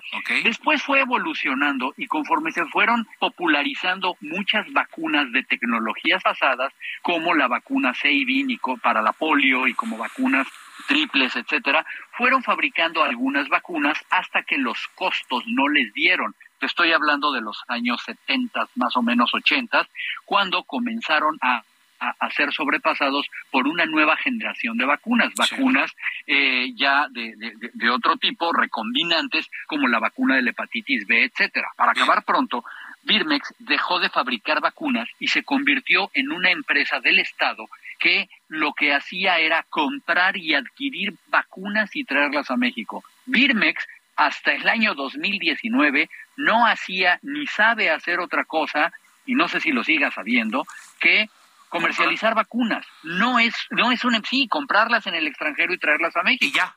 No es una empresa que sepa de distribución farmacéutica, ni que sepa de logística, ni de manejo de inventarios, ni de cómo mantener fechas de caducidad. es todo un tema, doctor. Tiene sistemas de cómputo de Sí, perdón. El, el negocio de distribución farmacéutica es un negocio de más de 400 mil millones de dólares en el planeta, que es para grandes ligas, para expertos en ese negocio no para unos improvisados, además a cargo de gente incompetente como estuvieron eh, durante mucho tiempo, que les dieran esto y, vaya, ellos estuvieron viendo, bueno, ¿cómo se, fíjate nada más, ¿por qué debemos ser la empresa de distribución? Número uno, porque somos del Estado. Ah, entonces palomita. Dos, porque tenemos alguna bodega. Ah, ok, entonces palomita. Tres, porque podemos contratar a cualquier suerte de eh, de transportistas para que lleven las medicinas. Perdón, así no se hace. ¿sí? Entonces. No son, son manzanas, no es lechuga. no, no son papitas. ¿Recuerdas que era como distribuir papitas? ¿sí? Entonces, evidentemente, esto no funcionó. Y, y ahora lo están reconociendo. Pero lo están reconociendo una vez que lotes de medicamentos han caducado en sus almacenes le, eh, eh, desde el problema que la gente... Que hay un desabasto, las instituciones de salud piden algo, sí, no llegan algo, y el desabasto continúa. Y, y, continúa porque la primera parte del desabasto, que era no saber comprar, lo está haciendo pésimamente mal el INSABI junto a la UNOPS. Y la segunda parte del desabasto, que es distribuir, lo, no, o, o vaya, no lo está haciendo adecuadamente Birmex y no lo están haciendo muchos. ¿Qué es lo que está pasando? ¿En qué vamos? Vamos en que las instituciones como el Seguro Social, las Fuerzas Armadas que tienen dinero, están comprándole directamente a distintos proveedores a precios carísimos en licitaciones, bueno, que no son licitaciones, en compras directas, ya se brincaron el sistema de compranet. En resumen, hoy estamos comprando menos, estamos comprando más caro y estamos comprando mal. Ah, por cierto, y las instituciones desprotegidas como la Secretaría de Salud, eh, los que reportaban al INSABI y eh, el ISTE pues no están comprando mucho, es donde más desabasto encontramos. Bueno, entonces ya lo sabíamos y aparte opacidad, mal y de malas, gastando mal. Ahora, doctor, eh, hay, hay por allí una luz de esperanza que, que, como en otras circunstancias, en muchos órdenes de la vida, el primer punto a reconocer que estamos mal para que esto cambie? Eh, posiblemente, Heriberto, pero, pero déjame decirte algo, ¿eh? Eh, la institución puede reconocer que pueden tener una falla, pero eso no significa que el sistema vaya a cambiar. ¿Por qué? Porque lamentablemente, y como lo digo en el libro de la tragedia del desabasto, sí, esto está dotado de tres factores.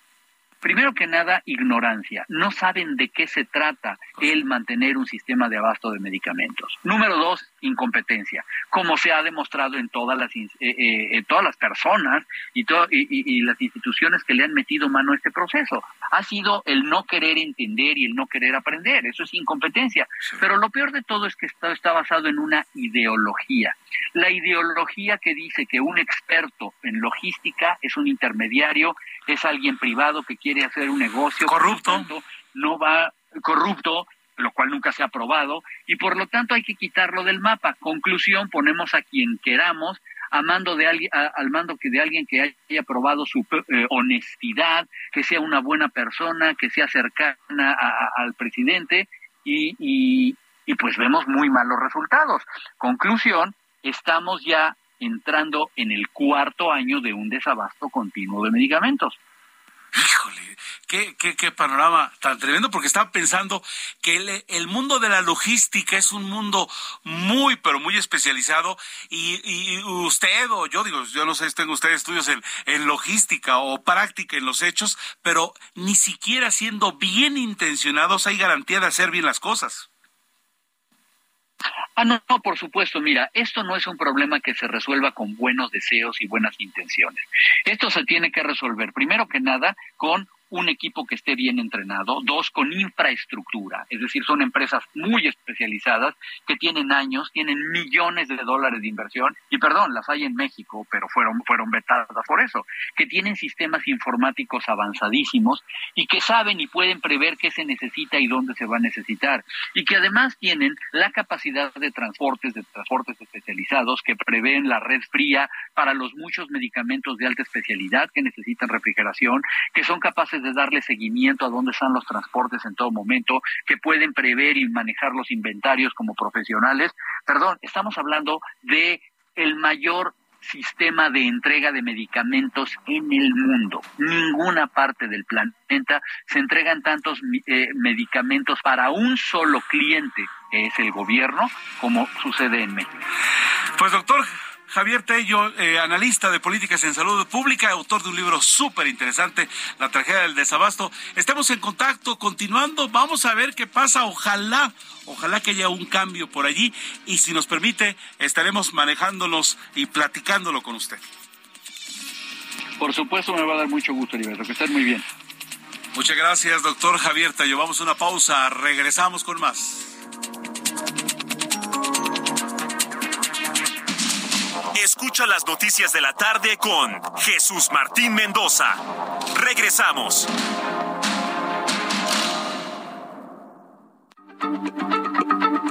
Heraldo Radio, la H se lee, se comparte, se ve y ahora también se escucha.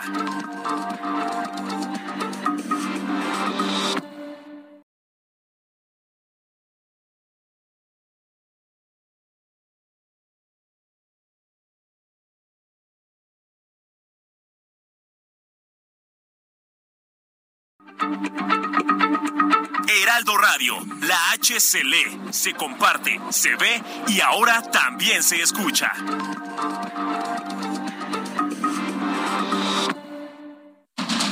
Continúa Heraldo Noticias de la tarde con Jesús Martín Mendoza.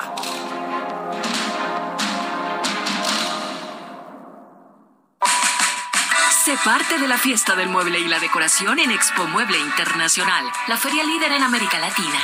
Recorre sus 60.000 metros cuadrados y encuentra la más alta calidad, variedad, diseño inmobiliario para hogar, jardín, hotel, restaurantes, para todos.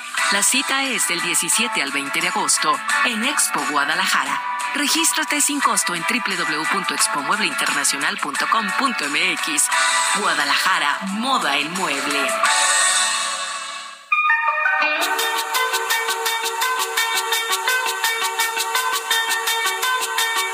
Este lunes cumple 61 años Roland Orzábal, cantante, guitarrista y líder de Tears for Fears.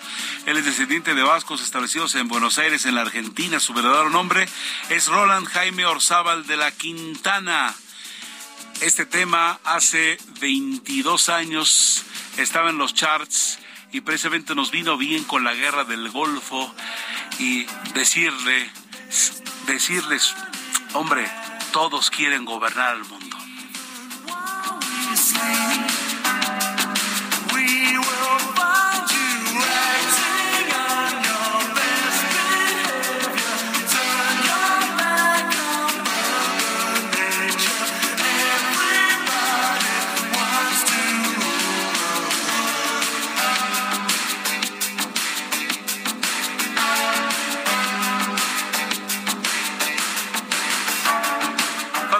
28 minutos para que sean las 8 de la noche. Gracias por continuar en Noticias de la Tarde con Jesús Martín Mendoza. Les saludo en esta oportunidad. Él está de vacaciones, para la gente que estaba preguntando dónde andaba Jesús Martín. Pues anda de vacaciones merecidas y ya estará de regreso en estos micrófonos. Vamos a la información. Bueno, pues en medio de la pandemia ocasionada por el virus SARS-CoV-2 surge una nueva enfermedad llamada gripe del tomate. ¿sí? Que vine lo del mono, que regresaban el sarampión, que, que estaba regresando la tuberculosis por allí, eh, dimos la información del ébola y bueno, pues ahora una nueva enfermedad llamada gripe del tomate. ¿No se ha preguntado, esto siempre habría pasado? y simplemente no estábamos tan comunicados para saber lo que estaban ocurriendo en lugares recónditos del mundo no lo sé, pero digo, ya, ya ya no se nos hace raro, ¿no? Arrancamos con otra semana y decir, bueno, pues ahora estos científicos cuáles se van a inventar, y no es que no inventen, ¿no? Surge una nueva enfermedad. Bueno, pues este gripe del tomate por el momento se encuentra de manera endémica en la India y está afectando principalmente a niños menores de 5 años de edad, hecho que los expertos consideran por su susceptibilidad a tocar objetos contaminados y llevarlos a la boca o no lavarse las manos. Y cuidado, Cuidado, esto lo hacen los niños de esa edad en cualquier parte del mundo. Los síntomas, aquí viene lo grave del asunto, eh, son los que se presentan pues normalmente en la gripe común, la fiebre, el cansancio y la tos, pero en este caso, aquí viene el gran pero, se destaca porque ocasiona ampollas rojas muy dolorosas en todo el cuerpo que aumentan de tamaño hasta alcanzar una dimensión similar a un tomate. Imagínese usted un pobre niño eh, con, con, con este tipo de problemas, ¿no? Del tamaño de un tomate. ¿sí? Entonces, eh, estas ampollas rojas y por eso se le denominó gripe del tomate.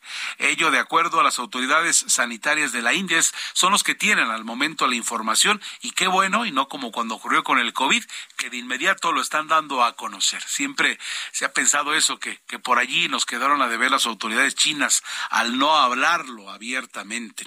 Pero bueno, por el momento esta enfermedad se relaciona como una posible secuela de la fiebre chikungunya o del dengue, pero los expertos no la han identificado. Así que por lo pronto quedémonos allí. Surge en la India la gripe del tomate que afecta principalmente a los niños y está ocurriendo ello allá en el sudeste asiático, en la India, y de momento es lo que sabemos y ya estaremos informándoles si ocurre en algún otro caso en otro lugar del planeta.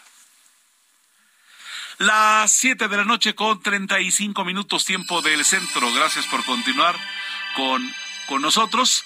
Qué bueno que, que están ustedes acompañándonos a esta hora de la tarde, lluviosa, por cierto, en el Valle de México y en muchas zonas del país. Bueno, pues quiero comentar a usted que la jefa de gobierno, Claudia Sheinbaum, informó que hubo cambios en la administración del Parque La Mexicana, este parque que eh, es un parque de moda de primer nivel. Usted lleva a cualquier extranjero, ya no diga, ya no digamos nos sorprende a los que vivimos o a, los amigos del interior del país que vienen a la Ciudad de México. De verdad, si no ha ido a ver, está impecable, espectacular. Usted va con su con su bicicleta en lugar para los para las mascotas. Este, usted la pasa muy bien y en derredor unos bueno, se, se ven bonitos unos edificios de lo último, último que hay en nuestro país. Bueno, pues resulta que la jefa de gobierno hizo ya cambios en la administración de este parque y ahora la alcaldía Coajimalpa a cargo de Adrián Rubalcaba, pues es parte de las decisiones que se tomen en torno a este espacio público. En entrevista con medios de comunicación, la mandataria capitalina refirió que desde hace un mes se hicieron estas modificaciones en pro de los residentes de la demarcación, así como de los visitantes que semana tras semana son más. Lo anterior dijo con el propósito de combatir las denuncias de discriminación por parte del personal administrativo y de vigilancia del Parque La Mexicana que se suscitaron en meses anteriores. Debemos de recordarlo, hubo gente que se quejó yo nunca vi nada, de las pocas veces que he ido, tú vas caminando normal, pero algunas gentes eh, se sintieron discriminados por el auto que llevaban y por no poder acceder a otros lugares. Es lo que comentaron. Entonces, con base en ello, pues aquí están las palabras de la jefa de gobierno, Claudia Sheinbaum. Sí, hubo un cambio en la composición del Consejo. El Parque La Mexicana, desde la administración anterior, se le dio a vecinos de Santa Fe para que pudieran administrarlo. Realmente la alcaldía no tenía participación en el consejo, a partir de ahora ya tiene participación y eh, pues hay una colaboración eh, mucho mayor que la que había antes. Aquí lo importante es que el Parque La Mexicana, aun cuando lo, lo administren vecinos de Santa Fe, es un parque público no puede cerrarse de la entrada eh, absolutamente a nadie y menos eh, generar condiciones de discriminación en el parque.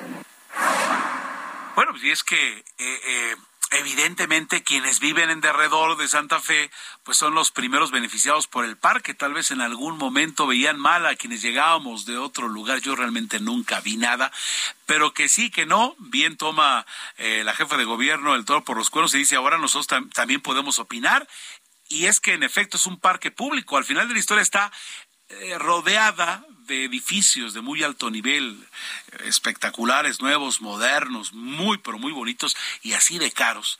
Pero el asunto es que es, es, es, un parque público, es decir, eh, esa zona no la compraron los quienes desarrollaron allí, entonces cualquiera puede ir, o sea, cualquiera va, estaciona su auto, que por cierto después había ya el asunto del ballet parking, a los que no nos gusta el ballet parking era el único defectote que le veíamos, no había de otra, había que dejar el ballet parking, pero bueno, a partir de ya la autoridad, en este caso Claudio Sheinbaum, está tomando cartas en el asunto y si hubo por allí algún caso de discriminación, pues ya no existirá más. 22 minutos antes de las 8 de la noche en el informativo de la tarde de El Heraldo Radio en toda la cadena de costa a costa y frontera a frontera, saludándoles en esta oportunidad. No se vayan, punto de las 8 de la noche, en unos cuantos minutos estará mi compañero Alejandro Cacho con de norte a sur la información del país para todos ustedes. Bueno, eh, la Secretaría de Marina exigió a la actual Administración de México declarar el sargazo en la Ribera Maya como un desastre natural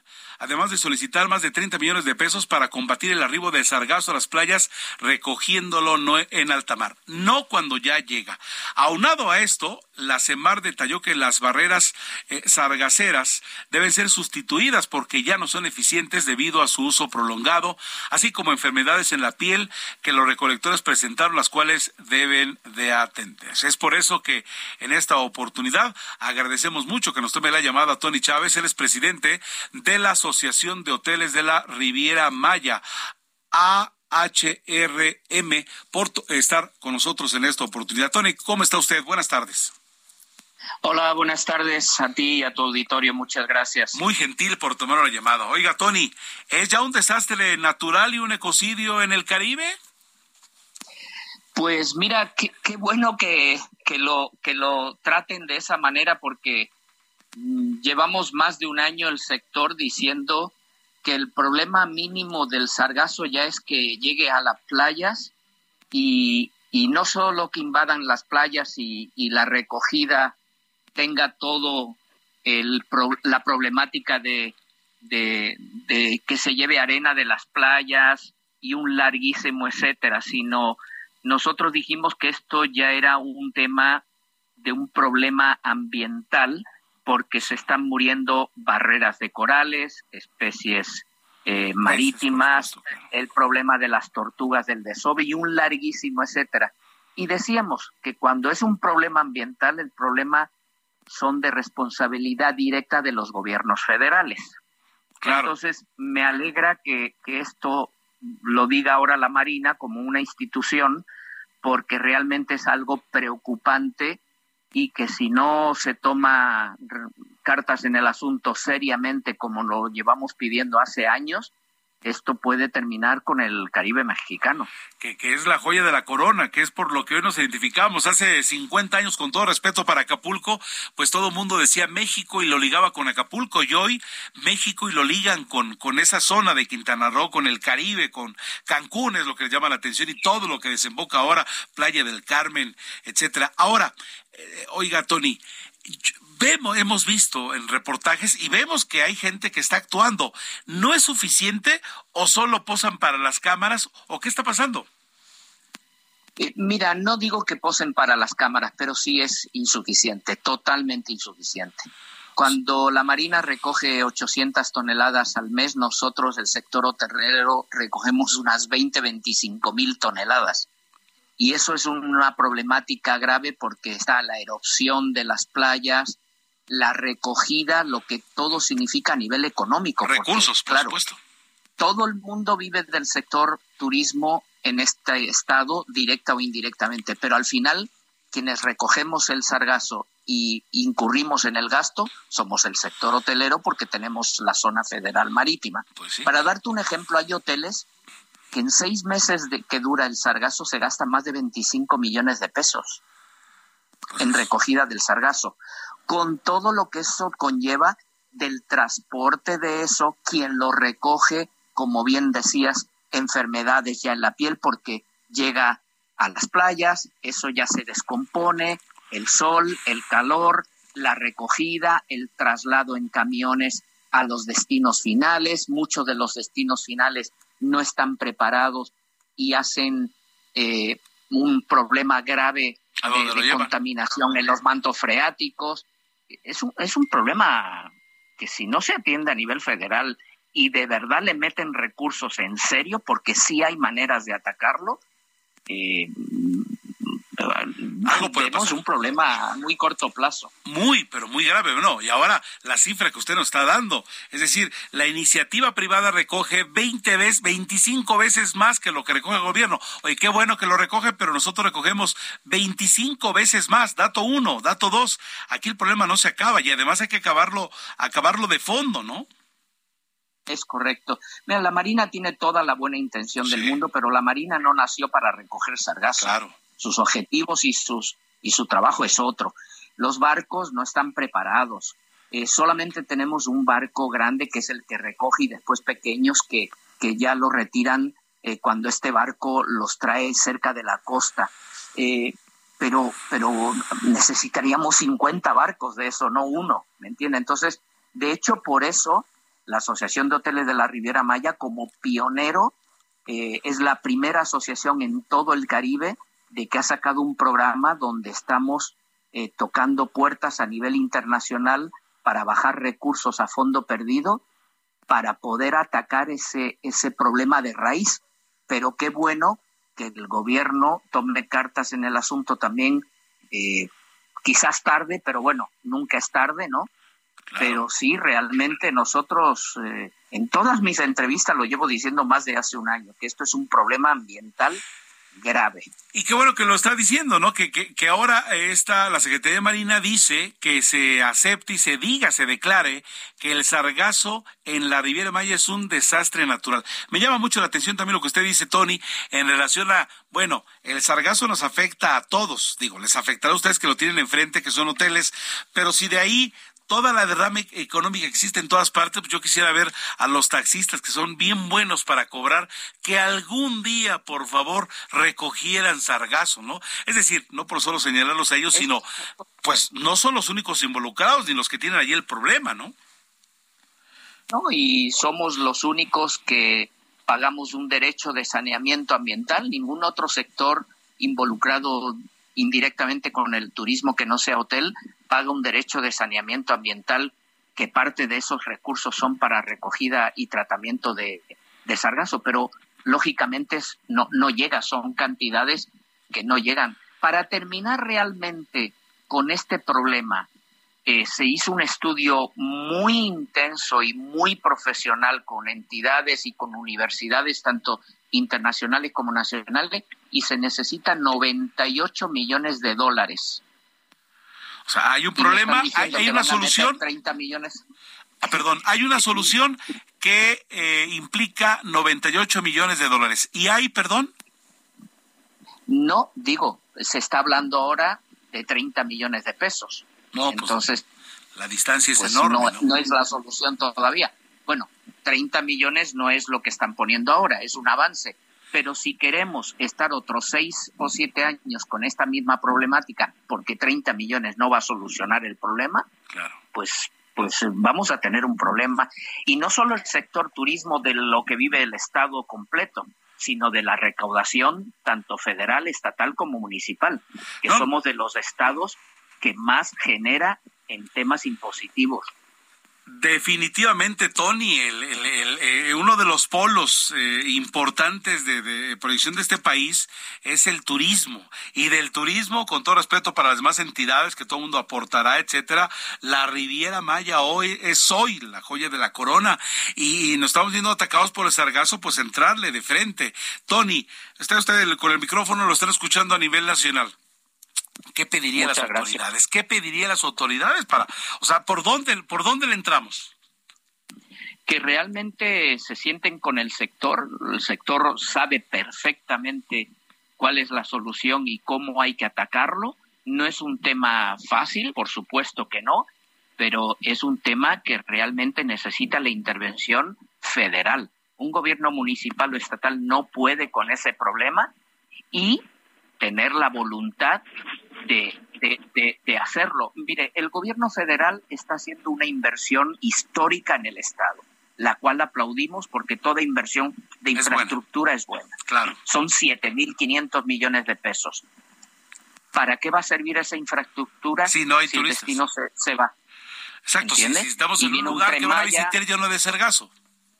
Exacto, viene un tren Maya que eso turísticamente va a, eh, tener un, va a detonar, hay un aeropuerto nuevo en Tulum, hay unas nuevas vías, hay un puente que cruza la, en la laguna Nichutec, o sea, ¿de qué va a servir 7.500 millones si no vienen turistas. Exactamente, de nada, nadie le gustaría ir a un lugar. Oye, y las playas, ¿te acuerdas de las playas? Pues están llenas de sargazo, ¿no? Y no se hizo a tiempo. Por lo pronto, esperemos, si me lo permite, Tony, que este llamado de la CEMAR de que declare, pedirle a la actual administración que declare como un desastre natural, pues puede ayudar a que se voltee a ver y que se trate esto, como usted dice, de frente, de manera seria y con el afán de que se quite. Le agradezco mucho, eh, Tony Chávez, presidente de la Asociación de Actores de la Vida Maya, este tiempo para el Heraldo Radio en esta problemática que de verdad, de verdad, con ánimo del país, de interés nacional, se resuelva en esta, en este hermosísimo lugar que es la Riviera Maya. ¿Algo más que quiera agregar, Tony? Nada, solamente agradecerte tu, tu tiempo y, y, bueno, que las autoridades realmente tomen en consideración esta, esta iniciativa como seria. Pues ahí está. Agradecemos mucho su presencia, Tony Chávez, presidente de la Asociación de Hoteles de la Riviera Maya. Muy gentil. Muy buenas tardes. Faltan ahora 11 minutos para que sean las 8 de la noche, tiempo del centro. Y...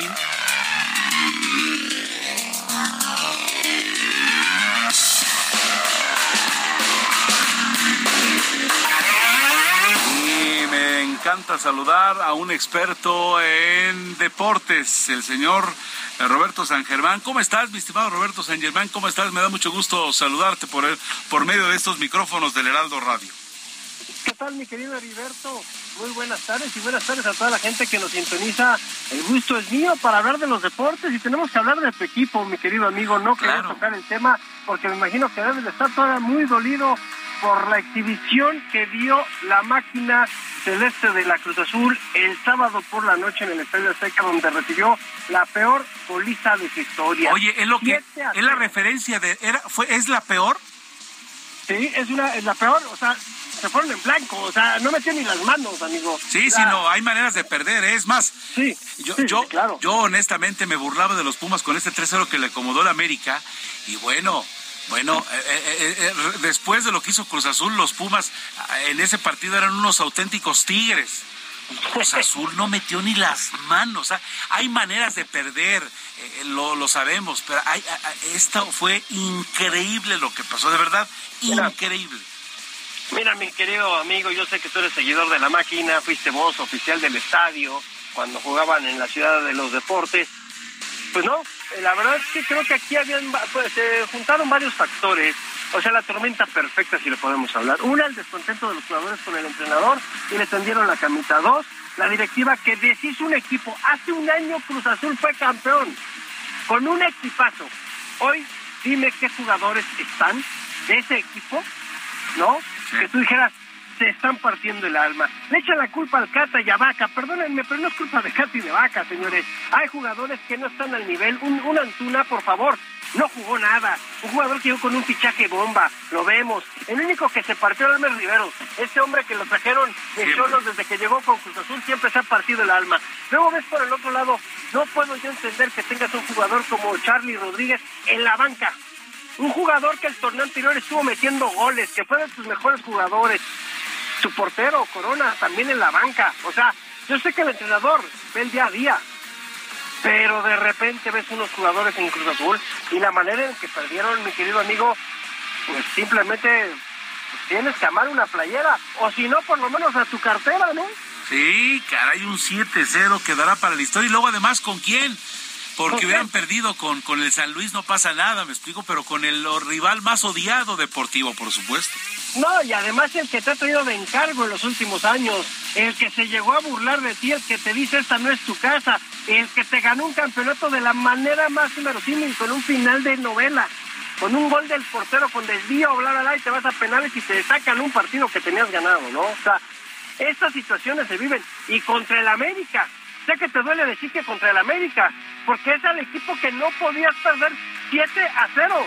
Y de la forma en que te ganó América, porque te dominó todo el partido, quitando el gol de Rotondi, que creo que ahí estaba medio más o menos como que el partido se podía emparejar. Después de esa jugada, que te anulan el gol porque es falta, se expulsan a Vaca y se mete gol en América. No, bueno, la tormenta perfecta, lo que te digo, y creo que mucha gente de Cruz Azul sí debe dar explicaciones más allá de los jugadores. La gente de pantalón largo, amigo, a tu equipo, la gente de pantalón largo, y lo sabemos, lo ha echado a perder durante años. Y yo te lo dije cuando estábamos sentados alguna vez en las oficinas. Cruz Azul va a ser campeón día que se vaya Billy Álvarez, y lo lograron. Hoy, no sé si se tiene que ir el señor Velázquez, ya se fue Jaime Ordiales, denle gracias, ¿eh? Nada más que hay que preocuparnos.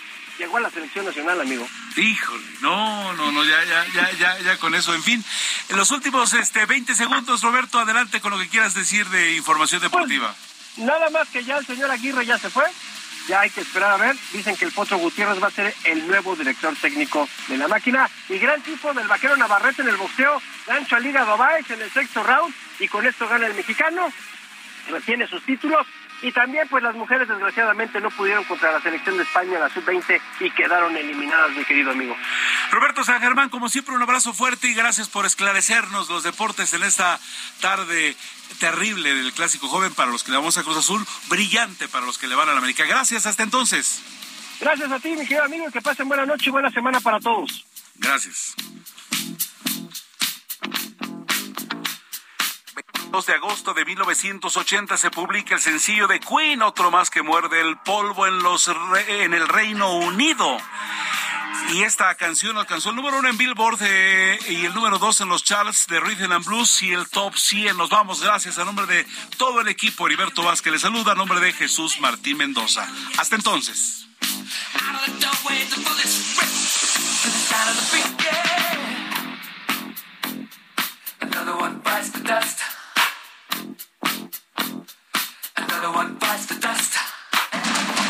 Esto fue Heraldo Noticias de la tarde con Jesús Martín Mendoza.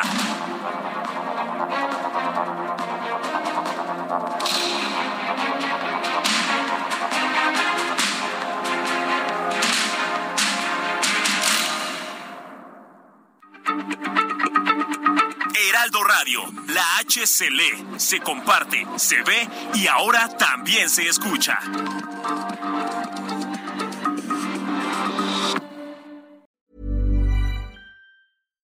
When you make decisions for your company, you look for the no-brainers. And if you have a lot of mailing to do, stamps.com is the ultimate no-brainer. It streamlines your processes to make your business more efficient, which makes you less busy. Mail checks, invoices, legal documents, and everything you need to keep your business running with stamps.com. Seamlessly connect with every major marketplace and shopping cart. Schedule package pickups and see your cheapest and fastest shipping options from different carriers with rates up to 89% off USPS and UPS rates. And with the stamps.com mobile app, you can take care of mailing and shipping wherever you are. Make the same no-brainer decision as over 1 million other businesses with stamps.com. Sign up with code program for a 4-week trial plus free postage and a free digital scale. No long-term commitments or contracts. That's stamps.com. Code program.